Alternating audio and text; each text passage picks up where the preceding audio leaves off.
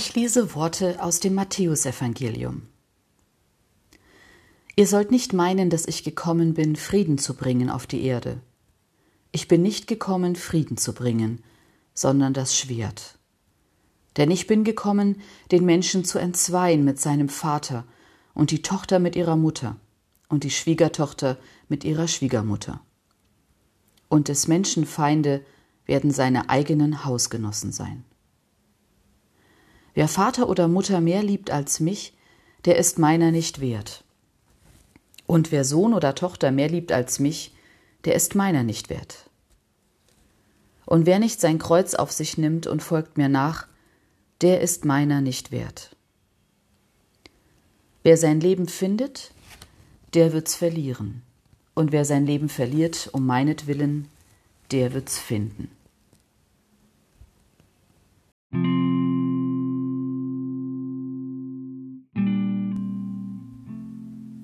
Ein Schwert schneidet mit glattem Schnitt. Es schneidet Freundschaften durch, es zertrennt Familienbande. Beziehungen durchtrennt es und der Schnitt geht mitten durch das Haus. Das Schwert zerschneidet Liebe und Vertrauen. Dieses Schwert kommt nicht von Jesus.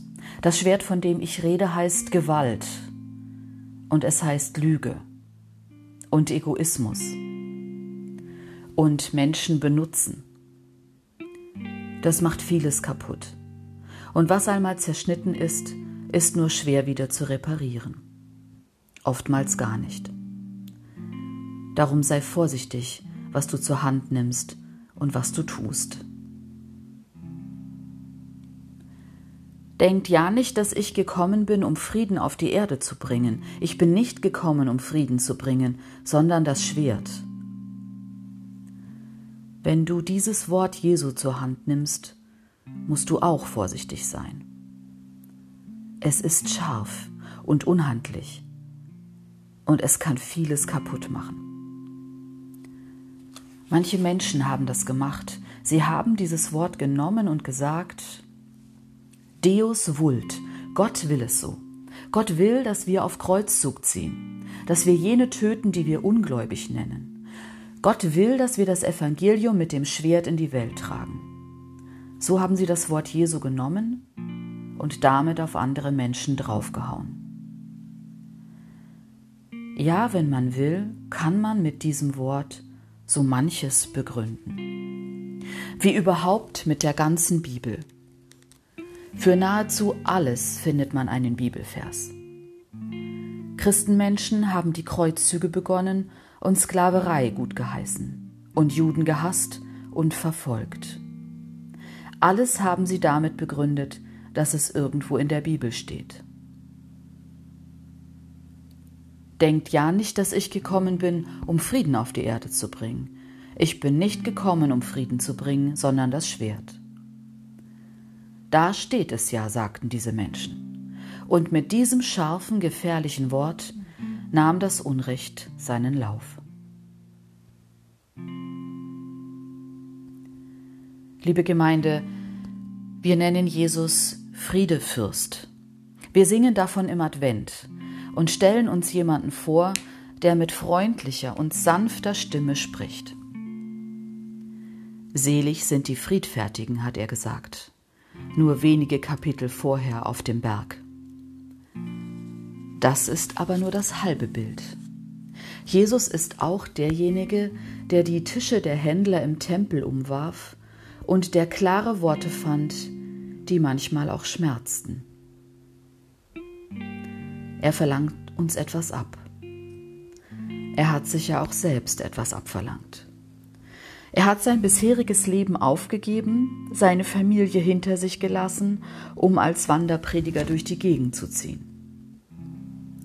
Er hat die zu sich gerufen, bei denen andere die Nase rümpften, und hat ihnen auf den Kopf zugesagt, ihr seid Kinder Gottes, und die anderen sind es auch, also liebt eure Feinde. Gegen Gewalt, gegen Lüge, gegen Egoismus. Und dagegen andere Menschen zu benutzen, eben gegen die Schwerter dieser Welt. Dass diese Schwerter sich gegen ihn richteten und ans Kreuz führten, ist da nur die logische Konsequenz. Nicht gerade ein Leben in harmonischen Pastellfarben, sondern eines, vor dem man sich manchmal verstecken möchte. Verstecken vor diesem Leben mit seiner Konsequenz, die ich vielleicht nicht habe und die ich nicht leben kann. Verstecken vor dieser Stimme, die sagt, du aber folge mir nach. Weil ich ahne, dass das keine allgemeine Wahrheit ist, sondern dass, dass dahinter die Frage wartet, wie wahrhaftig lebst du dein Leben?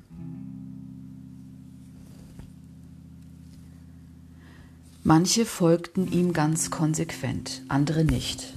Und wieder andere hörten ihm immer mal wieder zu, kehrten zurück nach Hause, liefen zu ihm, wenn er wieder in der Gegend war, und bewegten seine Botschaft in ihren Herzen. Und es ist ja niemand allein auf der Welt und nicht jeder kann Beruf und Familie und Zuhause einfach so zurücklassen, um einem Wanderprediger zu folgen. Und vermutlich gab es so schon genug Spannungen. Hör auf mit diesem Schwärmerischen, mit deinen Ideen. Die Welt ist, wie sie ist. Tu deine Pflicht. Und wenn ihm, Jesus, doch jemand folgte, dann gab es Streit zwischen einem Sohn und seinem Vater, einer Tochter und ihrer Mutter, einer Schwiegertochter und ihrer Schwiegermutter. Die engsten Verwandten eines Menschen werden dann zu seinen Feinden. Das ist keine Prophezeiung, nicht in dem Sinne, dass Jesus sagt, so wird sich dein Leben entwickeln, sondern es ist die Beschreibung einer Erfahrung, die die Menschen schon früh gemacht haben. Wenn du dein altes Leben hinter dir lässt, um Jesus zu folgen, dann führt das unausweichlich zu Spannungen weil du damit die Welt in Frage stellst. Liebe Gemeinde, ich möchte es mir nicht zu gemütlich machen. Ich glaube, dass das kein echtes Leben wäre, dass es im Leben nicht darauf ankommt, einen kuscheligen Sofaplatz zu erlangen, im wortwörtlichen und im übertragenen Sinne. Aber ich weiß auch selbst, so ein Sofa ist unglaublich gemütlich.